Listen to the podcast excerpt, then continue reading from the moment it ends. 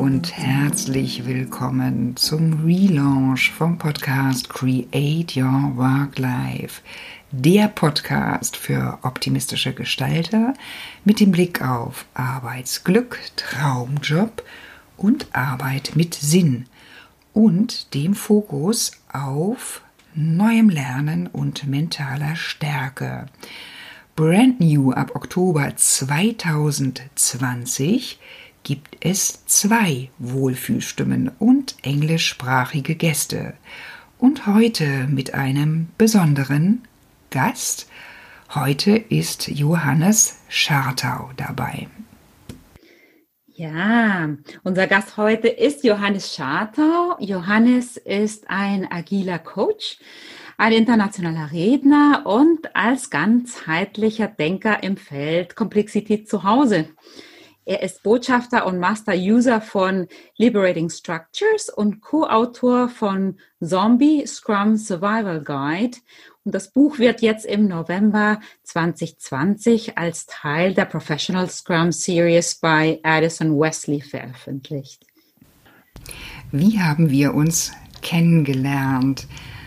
Das weiß ich noch ziemlich genau. 2017 habe ich das Thema New Work für mich ganz intensiv bearbeitet und bin zu meinen ersten Meetups gefahren.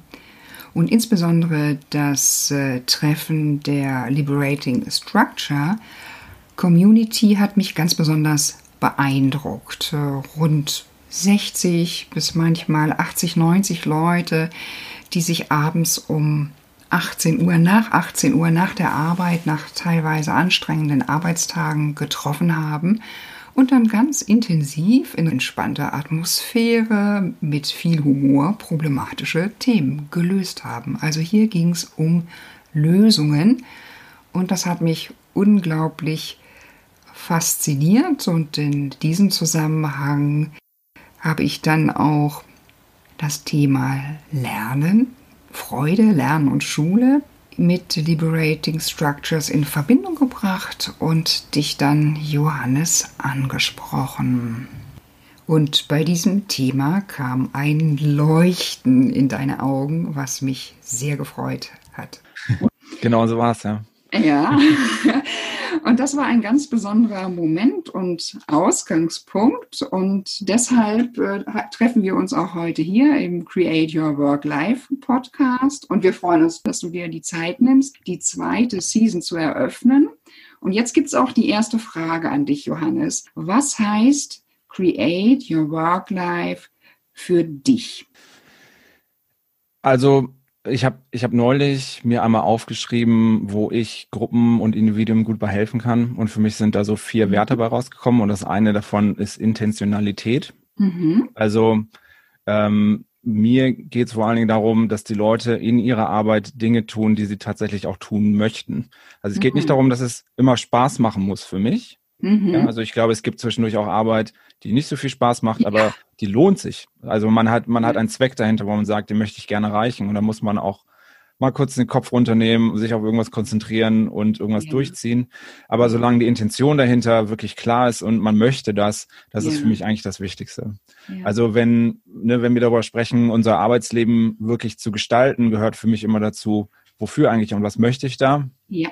ja. Ähm, und das ist einer der Hauptgründe oder Hauptaspekte, die ich mit Gruppen untersuche, ja. Wofür macht ihr das eigentlich? Was ist der Zweck dahinter? Ähm, weil meine Erfahrung ist, gerade in großen Organisationen, also ich arbeite viel mit Konzernen zusammen ja. und wir sind oft so, so sinnentleert. Also halt, dass wir, also ja. wenn ich wirklich mit den Leuten schaue, warum eigentlich, dann äh, gibt es, das traut sich keiner so richtig anzusprechen, aber es gibt implizit eigentlich immer dieses, naja, wenn ich das nicht mache, kriege ich Ärger. Ja. Und für mich klingt das nicht sehr erfüllend. Ne? Also ähm, ich, ich bin jemand, ich bin sehr zweckgetrieben ich mache mir sehr viel Gedanken darüber, was soll das alles, äh, das Ganze alles. Ich respektiere das, wenn das bei anderen Leuten nicht so ist. Ja. Aber einfach mal wirklich da drauf schauen, zu schauen, was wollen wir eigentlich, wie kommen wir dann dahin, das finde ich eine der wichtigsten Sachen. Ja, ja, ganz stark werteorientiert. Was war dein erster Job?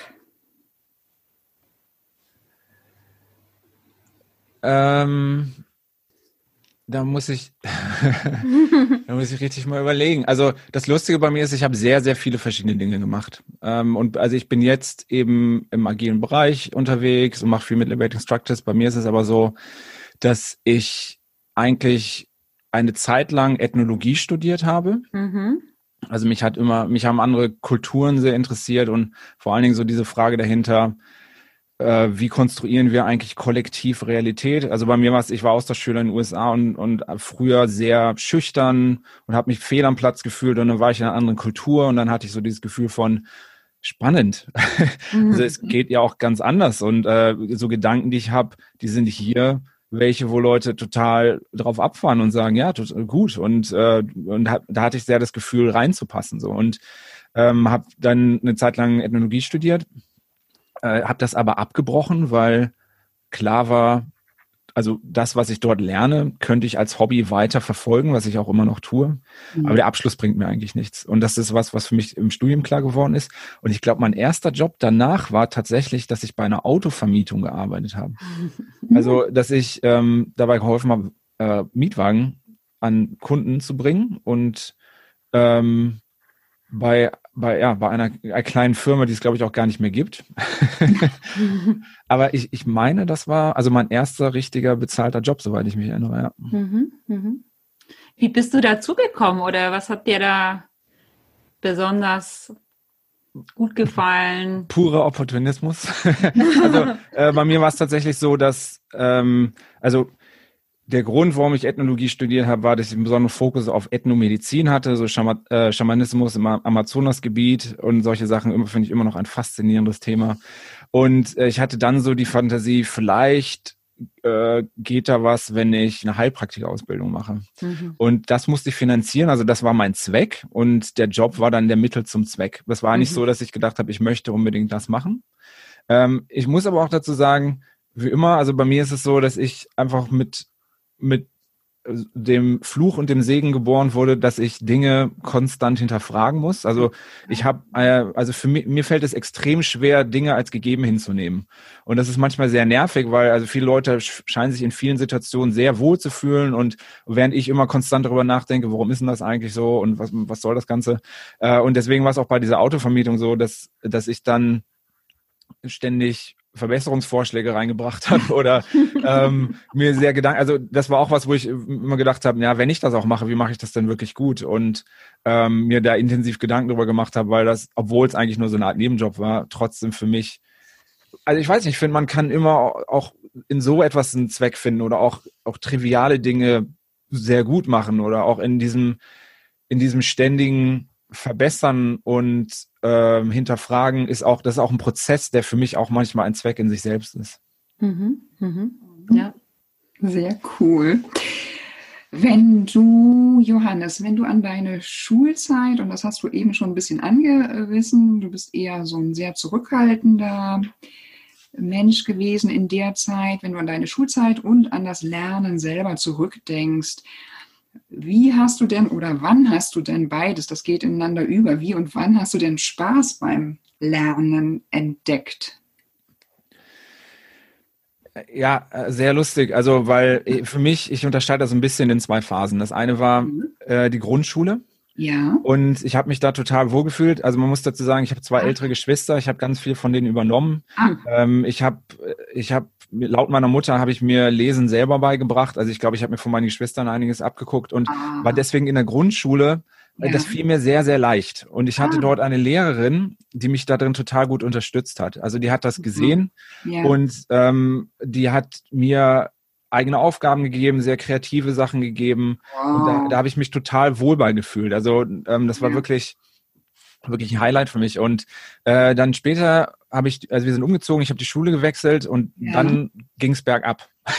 also ah. und also das war wirklich, dass dann der Spaß bei mir einfach aufgehört hat, weil ah, genau das ja. ähm, einfach nicht mehr funktioniert hat. Also auch ja. ähm, das, also ich kann mich nicht mehr 100% erinnern, aber meine Mutter meinte halt, dass ich teilweise weinend nach Hause gekommen bin, weil ich gesagt habe, ich bin unterfordert. Oder halt, also dass es mich nicht interessiert ja. hat.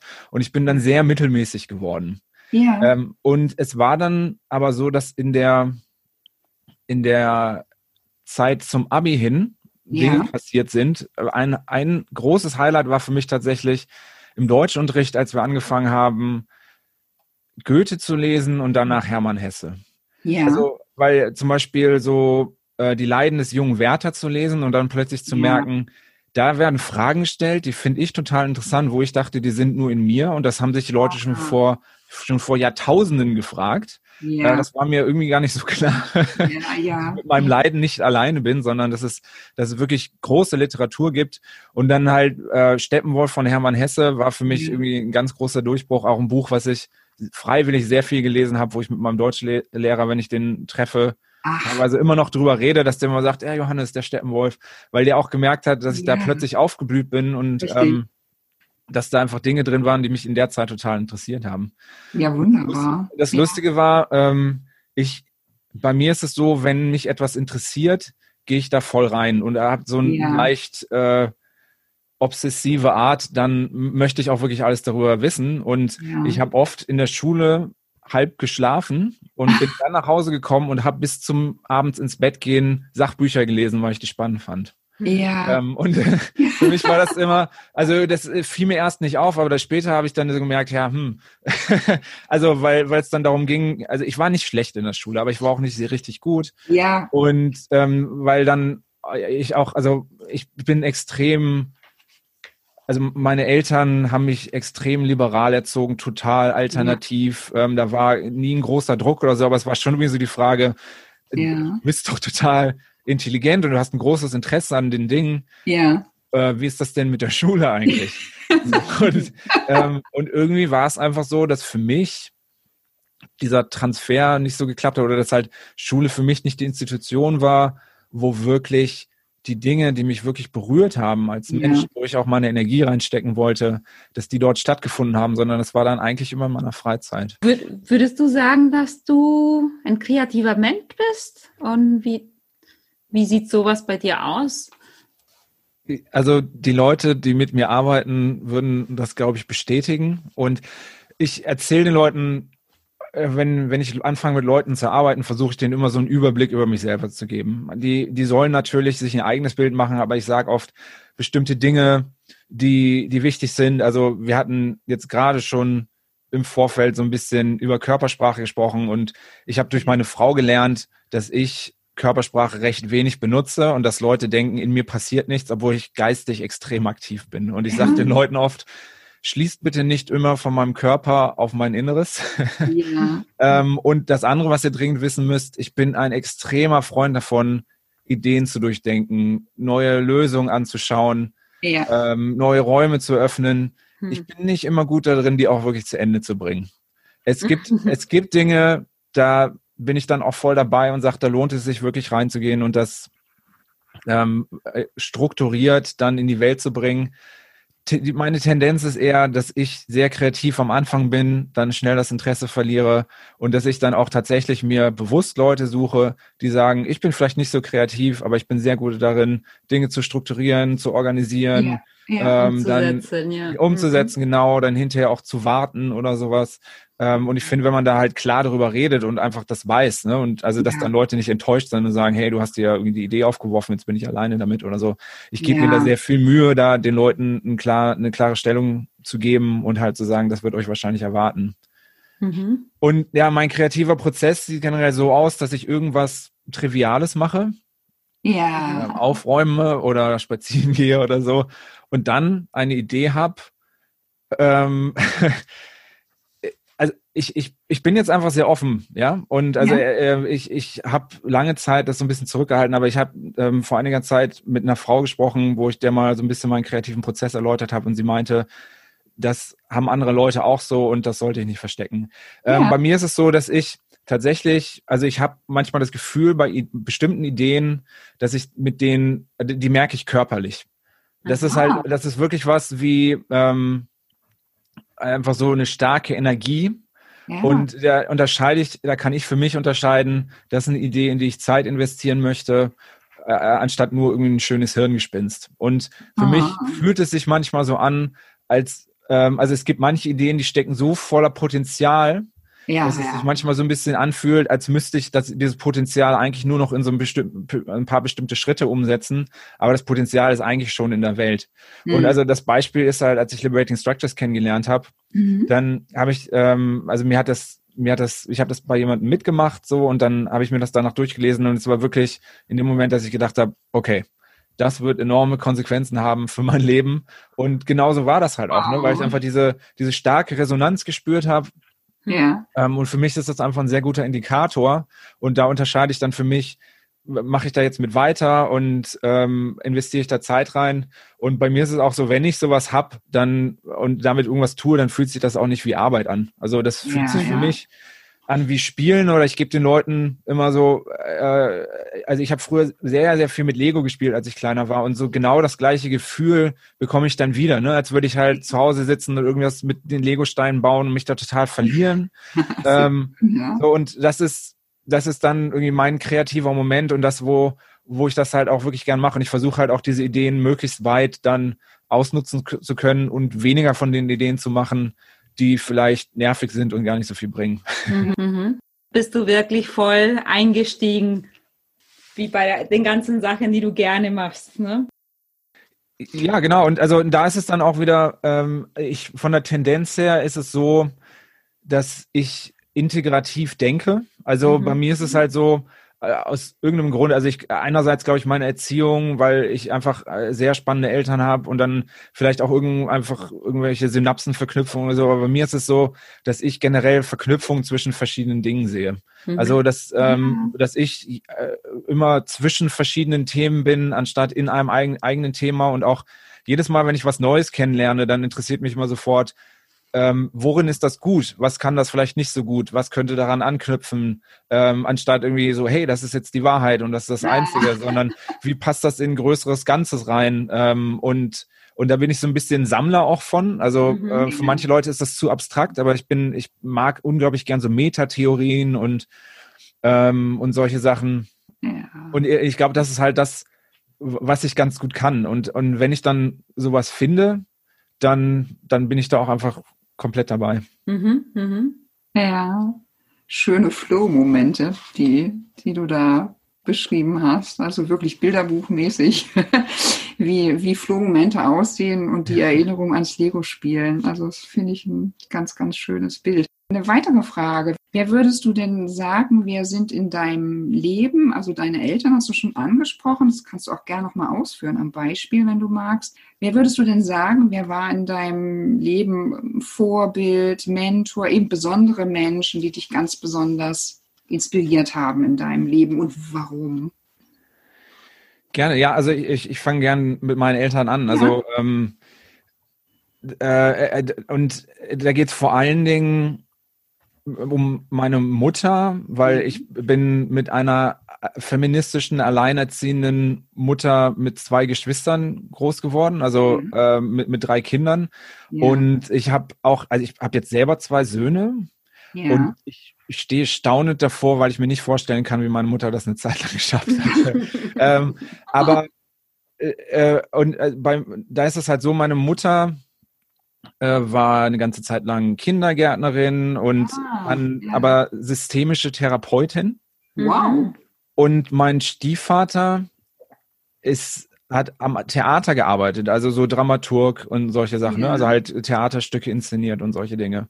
Und ich bin einerseits, also ich versuche das manchmal so Leuten zu erklären, aber ist im Nachhinein, auch in der Arbeit, die ich mache, wird mir so ein bisschen klarer, was, also wie ich auch groß geworden bin. Ja. Zum Beispiel, wenn ich von der Schule nach Hause komme, wenn ich hatte irgendwie einen Streit mit einem anderen Kind, mhm. dann, dann habe ich meiner Mutter davon erzählt und dann hat mir meine Mutter so Fragen gestellt wie, was glaubst du, welche Emotionen dieses andere Kind bei dir auslösen möchte? also man muss sich aber jetzt dazu vorstellen, also meine Mutter ist total empathisch und sehr warm, ne? Also das ist nicht so ein rein analytisches, abgehobenes, sondern also das, das war einfach so Teil davon. Also natürlich auch trösten mhm. uns, aber halt auch so, so eine andere Reflexionsebene und so ein tiefes Verständnis eigentlich für die Psychologie von Menschen. Wow. Ähm, und ich ja. habe nach und nach festgestellt, dass auch die Art und Weise, wie ich mit Menschen umgehe, dass andere Leute das eher nicht machen oder erst nach einem langen Werdegang. Also ja. zum Beispiel, dass ich so Konzepte wie, es gibt eine innere Rationalität in Menschen, ähm, ja. die machen Dinge aus einem bestimmten Grund. Also es lohnt sich nicht, dorthin zu gehen und einfach zu sagen, du bist dumm, du hast komplett Unrecht, sondern da gibt es ein Denkkonstrukt dahinter, was aktiv ist, wo es vielleicht den Leuten auch schwerfällt, daraus auszubrechen. Ja, ja also das, ähm, das, dieser, dieser Respekt davor, dass sowas herrscht und auch die Empathie und auch diese Neugierde. Also bei mir ist es halt immer noch so, ähm, ich, ich nenne das manchmal, also ich, ich bin Perspektivenkonnoisseur. Also ja, ja, das passt schon, ja. Fan davon, andere Sichtweisen kennenzulernen. Und also das, das findet man dann auch wieder äh, in der Ethnologie und solche Sachen. Halt so dieses, ja. wie schaust du eigentlich auf Realität und auf das Universum? Ja. Ähm, und das, sowas finde ich total faszinierend. Und ich glaube eben, dass es äh, durch die verschiedensten Faktoren äh, passiert, also eben durch die Art und Weise, wie meine Mutter mit ihm gegangen ist, dann aber auch so Dinge wie, dass mein Stiefvater äh, auch sehr viel sehr viele Weltreisen gemacht hat und dann ja. mein, so mein Blick für die Welt so geöffnet hat. Also ja. Ja. Ich irgendwie, also der ist auf, der hat auch ein Buch dazu geschrieben und andere Dinge. Auf einem Containerschiff ist der mitgefahren, ne? Also nicht irgendwie so ähm, wow. High Class oder so, sondern halt wirklich so dieses, wie ist das eigentlich, ja, auf so, auf so einem Containerschiff Passagier zu sein und hat dann äh, äh aus allen Ländern halt irgendwie geschrieben und also ich weiß nicht, ich erinnere mich, ich, ich war noch glaube ich sechs oder sieben oder so, aber dann kam halt so so ein Brief äh, und das war außen äh, das Papier war bedruckt wie Sandwichbrot und innen drin das Briefpapier war wie so oh. Wurst. Ja, und das war natürlich für jemanden wie mich ein riesen Highlight und das kam dann aus Taiwan oder sowas. Ja. Ähm, und ich glaube, dadurch habe ich halt so ähm, auch also diese Offenheit im Denken bekommen yeah. und äh, diese Offenheit, was die Welt angeht. Also ich wurde yeah. total darin bestärkt, zum Beispiel eben dann in Schüleraustausch zu gehen. Ja. Natürlich eine große Sache, ein Jahr mal komplett woanders hin. Aber das war irgendwie in meiner Gedankenwelt auch total möglich und auch nicht so, wie soll ich sagen, nicht so risikobehaftet. Ja, sondern, ja. sondern eher eine tolle Chance und neue Kulturen und kennenlernen und mich halt auch weiterentwickeln. Ja. So, und das andere ist, dass mein Stiefvater ein extrem kreativer Mensch ist. Also ich bin halt wirklich von klein auf an, war ich im Theater und habe äh, hochkreative Menschen kennengelernt. Ja. Und ja. dann gleichzeitig so Dinge wie, ähm, dass, dass mein Stiefvater sich dann selbstständig gemacht hat und hat auch mehrere Bücher geschrieben und ja. dass ich dadurch halt auch gelernt habe, äh, es gibt so eine andere Art und Weise zu leben und Geld zu verdienen, als nur in einem Konzern einen Schreibtischjob mhm. zu haben. Ja. Also, sondern halt wirklich auch das, also das, dass dieses Querdenken ja. und also das, was mir früher, was mir sehr schwer gefallen ist und wo ich drunter gelitten habe, weil äh, Gefühl mhm. habe ich nicht reingepasst und ja. ich versuche manchmal, also äh, plakativ gesagt, das ist so, das ist jetzt genau das, wofür Leute mich teuer bezahlen. Ne? Also dass ich, dass ja. das ist, wo, wo eigentlich genau, das genau das ist, was Leute wissen und dass es halt einfach eine, eine Fähigkeit ist, wo Leute sagen, da bezahle ich jetzt auch viel Geld für, weil wir können das eben nicht. Ja. Äh, ich, ich glaube eben, dass das vor allen Dingen durch diese Erziehung ja. war. Ähm, ich bin ich bin auch sehr feministisch erzogen worden. Ja. Und also die Dinge, die jetzt in der Gesellschaft diskutiert werden, äh, das, das war für mich, da hat meine Mutter mit mir drüber geredet, als ich sechs war.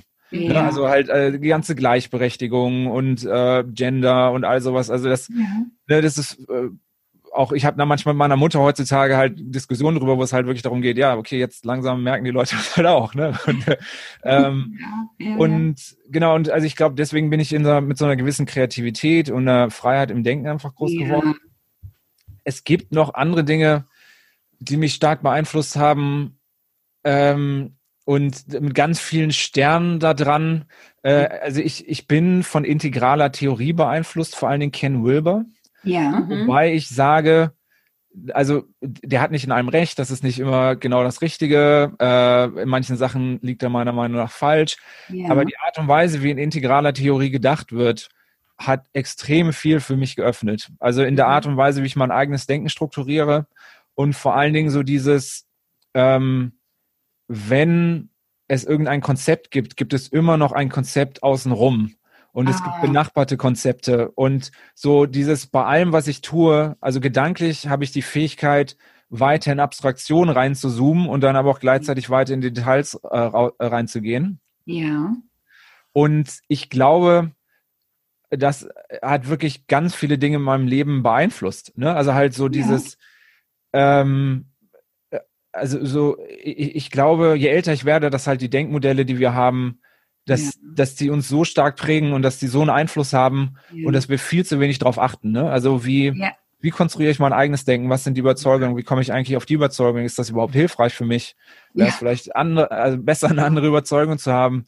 Ähm, und dass das wirklich was ist, was ganz viel öffnen kann und wo, wo auch sehr viel Kreativität frei werden kann, weil man eben plötzlich merkt, vielleicht beschäftige ich mich gerade mit einem Problem, aber ja. es gibt noch ganz andere Ebenen, die ich dabei betrachten kann. Ne? Also es gibt noch ganz viele andere Möglichkeiten, auf dieses Problem ja. zu gucken. Und ja. also zum Beispiel in der in der klassischen integralen Theorie, ähm, sage ich mal, also nach, ne, die die so 90er Jahre von Ken Wilber ist es ja auch so, dass dass es wirklich ein, eine Art Framework gibt, wo so verschiedene Dinge mit drin sind. Also ja. ich tendiere zum Beispiel da drin sehr in mein Inneres zu schauen, ähm, Psychologie, ja. Meditation, all solche Sachen. Aber ja. ich weiß eben dadurch, dass es andere Bereiche gibt. Ne? Also es gibt einen relationalen Aspekt, wo es darum geht, wie wir eigentlich gemeinsam in Verbindung treten und ja. welche Denkmodelle wir teilen. Ähm, ich bin da lernend drin, sage ich mal. Ne? Also äh, und es, also es gibt inzwischen auch eben aus integraler Theorie so Sachen, die entstanden sind, ähm, Authentic Relating, Circling und solche Sachen, wo es wirklich nur um diesen relationalen Aspekt geht. Ne? Also wie treten ja. wir in Verbindung miteinander und solche Sachen, ja. wo ich äh, ja, wo ich versuche dran teilzunehmen, aber halt merke, das ist was, was meine Frau unglaublich gut kann von Natur aus. Ja, und äh, dann aber halt eben, es gibt eine Objektivität, ich kann Sachen messen und dann gibt es aber auch eben so eine Komplexität und Systeme. Ähm, und das sind alles Sichtweisen auf den gleichen Sachverhalt, die immer konstant da sind. Ja. Und ich, also das ist für mich schon alleine Denkweise, die fast automatisch Kreativität generiert. Also weil ich weiß, mhm. vielleicht gibt es ein Problem hier und ich, ich habe das Gefühl, ich komme nicht weiter. Mhm. Was ist denn, wenn ich die Perspektive wechsle? Ja. Mhm. Äh, aber dafür muss man eben in der Lage sein und aus meiner Sicht das auch wirklich trainieren ja. und sich das anzugewöhnen und auch in diese Bereiche zu gehen, wo man sagt, vielleicht bin ich nicht gut. Also als Beispiel, ich arbeite mit dem Team zusammen und dort ja. passiert irgendwas, dann ist das nicht einfach nur, ähm, naja, der Prozess ist nicht klar. Mhm. Das ist ja, das ist eine Art und Weise darauf zu gucken. Und es kann sein, dass das halt tatsächlich so ist, dass der Prozess nicht klar ist. Aber es kann eben auch sein, dass es was im Miteinander ist. Ne? Also dass wir halt sagen, ja. ähm, ja, äh, da, dort gibt es Unstimmigkeiten oder äh, wir vertrauen uns nicht gegenseitig. Ja. Klar funktioniert das da nicht. Ja. Äh, es kann sein, dass Leute individuell was mitbringen, was dann dafür sorgt, dass Spannungen auftreten. Oder es kann auch einfach sein, dass so eine Art Dynamik in einem System entstanden ist, mhm. wo, wo keiner wirklich was für kann, aber Leute durch die Struktur in etwas reingepresst werden, wo sie dann auf eine bestimmte Art und Weise handeln. Mhm. Äh, und in, sonst würden sie vielleicht gar nicht auf diese Art und Weise handeln, wenn sie in einer anderen Situation wären. Mhm. Mhm. So, und ähm, das hat mich extrem geprägt. Also meine Eltern, integrale Theorie. Ja. Ähm, und auch, also ich würde behaupten, aktuell werde ich eben besonders von der Liberating Structures Community sehr stark geprägt. Mhm. Äh, das sind dann Keith McCandless, Henry Lipmanowitz, äh, Fisher Qua und Anna Jackson. Das sind so meine vier Hauptpersonen, ja. weil die eine Denkweise haben, die, also ich, ich habe neulich ein Gespräch aufgezeichnet mit Fischer zum Beispiel, wo ich ihm auch gesagt habe, mhm. für mich fühlt es sich immer so an, dass andere Leute, die haben so Komplexitätstheorie gelernt äh, mhm. und, und können bestimmte Sichtweisen anwenden und für mich fühlt es sich immer so an, als wäre er darin geboren. Also der hat, mhm. der kann gar nicht anders denken oder also und dann mit ihm zusammenzuarbeiten beispielsweise, das, das, ich komme da immer raus und denke so, wow, was für eine faszinierende Art und Weise auf die Realität zu gucken mhm. ähm, und wirklich einfach dieses wie, wie interagieren die verschiedenen Teile miteinander und was emergiert daraus und ähm, und aber halt auf eine Art und Weise, ich, ich kann das ganz schlecht in Worte fassen, aber ähm, also ich kann allen nur empfehlen, mit diesen Leuten Zeit zu verbringen. Ja. Weil einfach, also es ist wirklich eine komplett andere Sichtweise. Und ich merke dann halt auch, wie ich oft ein lineares Denken an den Tag lege, was nicht falsch ist, aber halt oft begrenzt. Ja. Und dann kommt diese komplett andere Sichtweise, äh, die so hilfreich ist aus meiner Sicht. Ja. Ähm, zum, also für mich persönlich, aber auch vor allen Dingen in meiner Arbeit, ja. dass, äh, dass wir zum Beispiel nicht an eine Veränderung in der Firma so mechanistisch rangehen können und sagen, wir machen X, dann passiert Y. Mhm. Das, das funktioniert halt mhm. selten. Ja. Ähm, und dass es dann einfach ganz andere Methoden gibt, daran zu gehen, die Leuten so fremd sind und was erstmal irgendwie so nach Hokuspokus oder Esoterik oder sowas klingt, die aber extrem mächtig sind, wenn man mhm. das mal ausprobiert hat. Ja. Und also das sind momentan so die Leute, die mich sehr stark beeinflussen und, und ja, von denen ich ganz viel lerne auf jeden Fall. Mhm. Ja, toll. Beeindruckend. Du hast jetzt gerade ähm, von Community gesprochen und so zwischenmenschliche Beziehungen. Ähm, was hältst du von Netzwerken? Wie hast du dein Netzwerk ähm, aufgebaut? Äh, ich glaube, ohne Netzwerk sind wir verloren. Mhm. ähm, also, und ich sage das, möchte ich dazu sagen, als eine Person, als eine Person, die die Isolation liebt und gefühlt eben in der Isolation geboren ist. also ähm, tatsächlich, ich, ich bin von Natur aus eine stark introvertierte Person. Und bei mir ist es so, dass ich tatsächlich regelmäßig Ruhe brauche und manche andere Leute macht das total verrückt, aber als Beispiel ist, ich kann vier Stunden irgendwo mit dem Auto hinfahren und ich höre keine Musik dabei oder sondern es ist einfach Stille.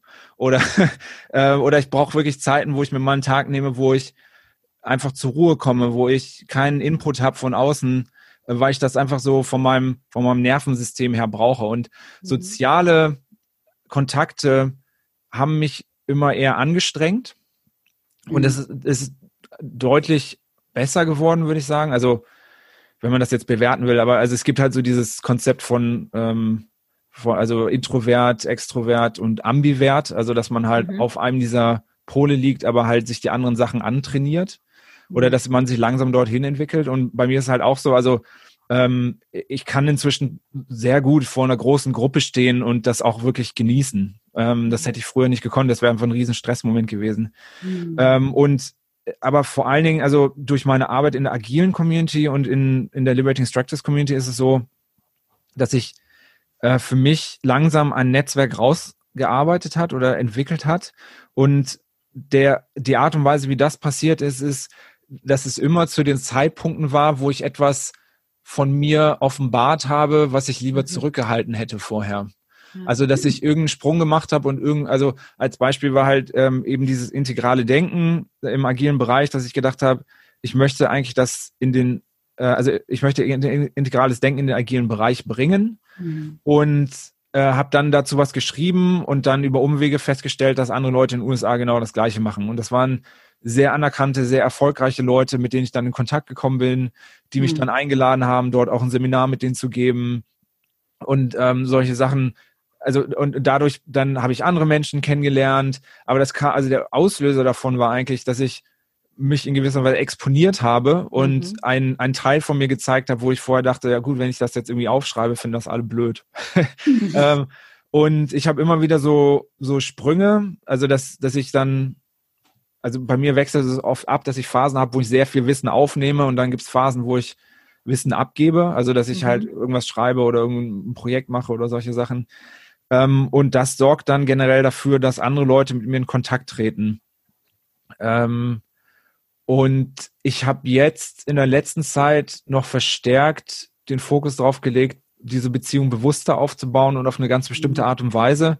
Also weil äh, es ist inzwischen so, dass ich manchmal ein bisschen äh, überfordert werde fast, weil jetzt sehr viele Leute auf mich zukommen und ich sehr genau schauen muss, wo ich meine mhm. Zeit investiere. Mhm. Das ist immer so ein bisschen schade, weil ich hätte gern Zeit für alle, aber es ist halt einfach so, dass das, das geht nicht. Also äh, ich, ich schaffe das einfach nicht. Mhm. Äh, und dass ich jetzt auch sehr gezielt Menschen anspreche und sage, ich möchte gerne eine partnerschaftliche Beziehung mit dir aufbauen und so auf eine ganz bestimmte Art und Weise, dass wir darauf gucken, wie wir einander besser machen können. Mhm. Also das ist so ein Prinzip, was ich momentan verfolge, ähm, dass ich in gewisser Weise meine Zeit dir gebe, um zu schauen, von all dem, was ich wiss, weiß und was ich kann und wo ich als, als Reflexionsebene für dich dienen kann, wie kann ich das bestmöglich nutzen, um dich in dem zu bestärken, was du erreichen möchtest. Mhm. Ja, und also mhm. wir sind auch wieder bei der Intentionalität, weil natürlich muss man dann erstmal mit den Leuten klären, wo möchtest du eigentlich hin und was möchtest du eigentlich erreichen, was für mich immer so schon mal der erste Schritt ist für eine Besserung. Ähm, aber dann dort eben sich gegenseitig zu unterstützen und sagen, ich, ich gebe eigentlich alles, was ich habe dafür, dass du besser wirst und dass du dorthin kommst, wo du möchtest. Und im Gegenzug machst du das für mich. Äh, das ist momentan die Art und Weise, wie ich meine Beziehung, mein Netzwerk mhm. aufbauen möchte. Ja, schön. Hm. Da würde ich ähm, an der Stelle auch schon zur letzten Frage kommen, Johannes. Hast du denn, wenn du jetzt an die nächste Zukunft denkst, also so etwa die, die nächsten sechs Monate, hast du da für dich noch ein, zwei Lieblingsprojekte, also Projekte, die dich besonders inspirieren, von denen du noch ein bisschen was erzählen magst? Also vielleicht auch die ganz konkret die, die Buchveröffentlichung. Genau, das ist, das steht für mich besonders im Vordergrund. Ähm, Im November kommt unser Buch raus, Zombie Scrum Survival Guide, wo es vor allen Dingen darum geht, dass in der agilen Community dieses Wort und diese Arbeitsweise gehypt wird und dass ja. den meisten Firmen und Teams aber extrem schwer fällt, das wirklich umzusetzen auf eine Art und Weise, mhm. dass sie die Dinge dabei herausbekommen, die sie gerne herausbekommen möchten. Mhm. Und wie gesagt, im November kommt das Buch dazu raus. Mhm. Wir möchten wirklich vor allen Dingen äh, dabei helfen, dass das eine gewisse Dynamik kreiert. Mhm. Also, dass Leute anfangen, darüber zu sprechen äh, und also das war auch einer der Gründe, warum wir angefangen haben, dieses Buch zu schreiben, ja. weil wir gemerkt haben in der Interaktion mit unseren Kunden, äh, mit den Leuten, mit denen wir zusammenarbeiten, dass diese Metaphorik auf irgendeine Art und Weise total gut greift. Yeah. Wir waren am Anfang, hatten wir ein bisschen Angst, ob es vielleicht, ob sich Leute davon beleidigt fühlen. Also wir haben ja. immer sehr darauf geachtet, nicht zu sagen, ihr seid Zombies, sondern ihr arbeitet in einem Zombie-System. Also das ist halt auch das, was wir meinen, weil wir eben davon, wir glauben eigentlich, dass Leute von Natur aus erstmal kreativ und interessiert sind äh, und dass die Systeme ja. außenrum aber halt eine Leblosigkeit annehmen, die wir dann eben mit einem Zombie verglichen haben. Ja. ja. So, und wir möchten, dass erstmal ein Bewusstsein dafür auftritt, also dass die Leute anfangen, darüber zu sprechen und das klar zu benennen. Mhm. Dann möchten wir vor allen Dingen auch wieder eine Art von Community aufbauen, wo es darum geht, was was können man, was können wir denn da, dort tatsächlich machen? Also in unserem Buch ist es so, mhm. dass wir über 40 Experimente vorschlagen, die Leute machen können. Es sind ja. keine Allheilmethoden, sondern es sind eben bewusst gewählt kleine Dinge, die die Leute in ihrem Alltag ausprobieren können, um Verbesserungen hervorzurufen. Und in Kombination werden die wahrscheinlich, ähm, also sind wir uns sehr sicher, dass die in der Anzahl und in der Kombination dann auch tatsächlich bei allen Leuten, die das wirklich machen, einen Effekt haben. Ja, und man ja. kann auch weitergehen mit. Und mhm. zwar eine Community aufbauen, wo Leute auch weiter, also erstmal diese Experimente kommentieren und bewerten können. Ja. Also sagen können, ich habe es ausprobiert, folgendes ist passiert. Ja, ähm, dass wir ein bisschen datengetriebener schauen, für welches Thema helfen wirklich welche Dinge und gleichzeitig mit der Community neue Experimente erarbeiten dass mhm. äh, Leute eben sagen können, ja, also wenn, wenn ihr über folgendes Thema sprecht, dann habe ich hier ein Experiment, was ihr mal machen könnt. Mhm. mit der Community teilen, dann kann das genauso dort bewertet werden, kommentiert mhm. werden und dass wir einfach eine große Menge von Intervention haben, mhm. die ausprobiert sind.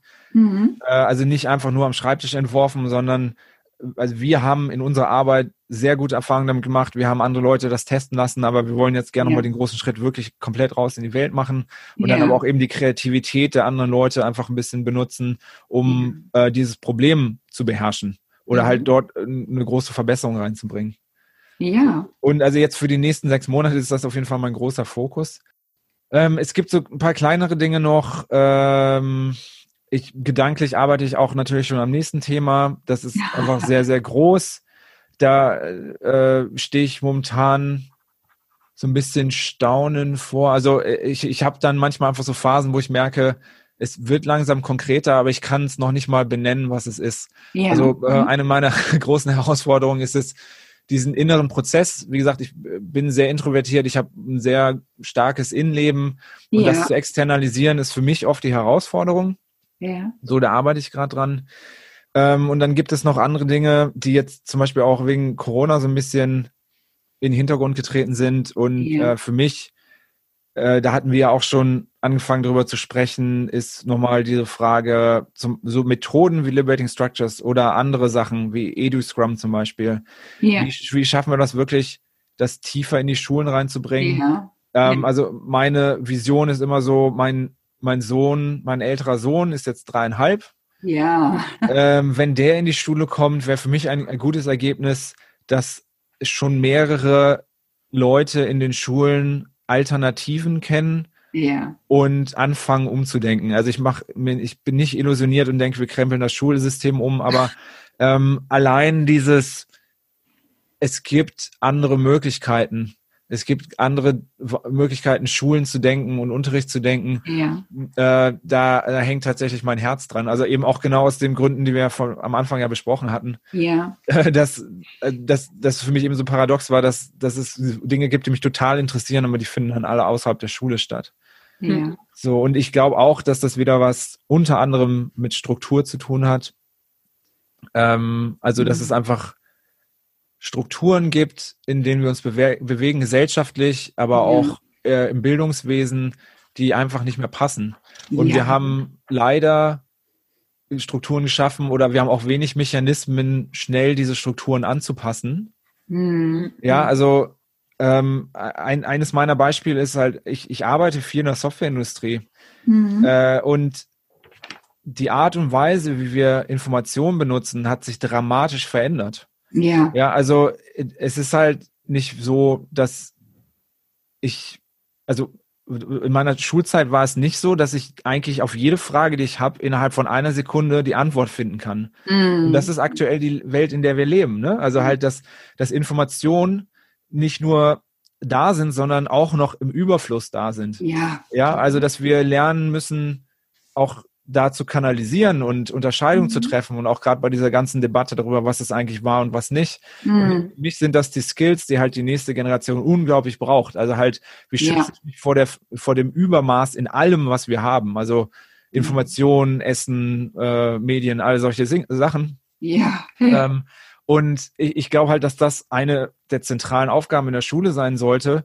Ich sehe das, also ich bin nicht täglich im Unterricht, ich arbeite aber mit einigen Lehrern zusammen ja. ähm, und ich, ich sehe das noch nicht repräsentiert. Also es mhm. gab, aus meiner Sicht gab es noch nicht diesen großen Wandel, wo halt grundsätzlich drüber nachgedacht wird, was ist eigentlich Schule, was mhm. ist eigentlich Bildung, ähm, wie sieht eigentlich die Realität aus, weil ich befürchte, dass wir dann, soweit ich es höre, ist halt so, dass Kinder schon in der Grundschule Smartphones haben, ja. dass die Informationen auf eine ganz andere Art und Weise austauschen mhm. und dass die dann, dass die Kluft zur Schule immer noch größer wird, weil deren Realität dort überhaupt nicht mehr repräsentiert wird. Also ich sage jetzt nicht, dass irgendwie Lehrer auf TikTok unterwegs sein müssen, oder nee. aber, aber halt, dass es irgend, auf irgendeine Art und Weise repräsentiert sein muss oder halt auch, dass, äh, ja. dass die, die Kinder das einordnen können ähm, und vielleicht auch, dass es eben dort eine Balance gibt, zum Beispiel zum tiefen Lernen und zum tiefen Arbeiten. Ne? Also weil wir halt durch mhm. diese fragmentierte,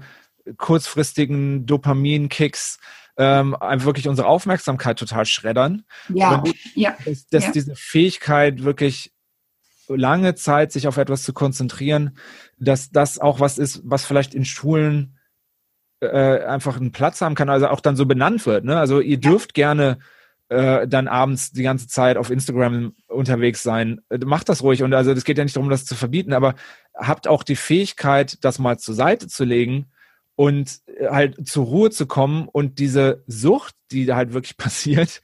Ja. Und ich sage das, weil ich das von mir selber kenne, aber halt, mhm. also wirklich das, das zur Ruhe kommen zu lassen und halt auch wieder diese Fähigkeit zu haben, hier gibt es Themen, da muss man sich ganz tief eindenken. Und wenn man das nicht macht, bleibt es total oberflächlich. Ja. Und, äh, und dann konsumiert man nicht auch ständig, sondern wir wollen ja auch ab und zu vielleicht mal was produzieren oder halt unseren kreativen Drang rauslassen.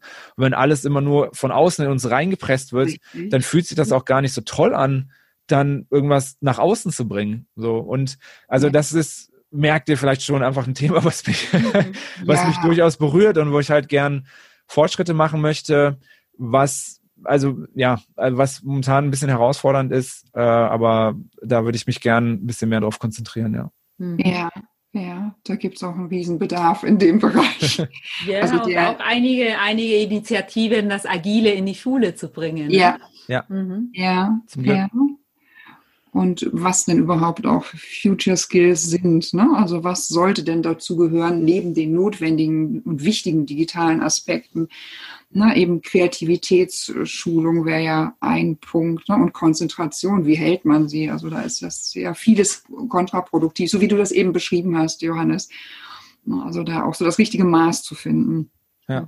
ja, ja, ja. Also da können wir uns gerne noch ja, unbedingt, auf jeden Fall. austauschen. Das ist, äh, also da, da gibt es eine ganze Menge und auch äh, ganz, ganz interessante äh, wissenschaftliche Erkenntnisse zu. Äh, aber das, das, das am Rande. Also erstmal an dieser Stelle ganz, ganz herzlichen Dank, dass du dir die Zeit genommen hast. Dass ja, du, vielen, vielen Dank. Ja, dass du mit uns hier eingetaucht bist in unseren in unsere Fragen, die wir uns überlegt haben. Und wir äh, schreiben selbstverständlich, also dein neues Buch und deine Kontaktdaten auch in die Shownotes mit rein. Also wer sich an dich wenden möchte, der braucht bloß einen Blick in die Shownotes zu werfen. Und äh, ja, wenn dir, lieber Hörer, wenn es dir gut gefallen hat, äh, dieses Podcast-Format, dann freuen wir uns sehr über deine Bewertung und auch über eine Weiterempfehlung. Und wir hören uns dann wieder in zwei Wochen. Und tschüss. Und, und auf Wiederhören. Vielen Dank. Tschüss.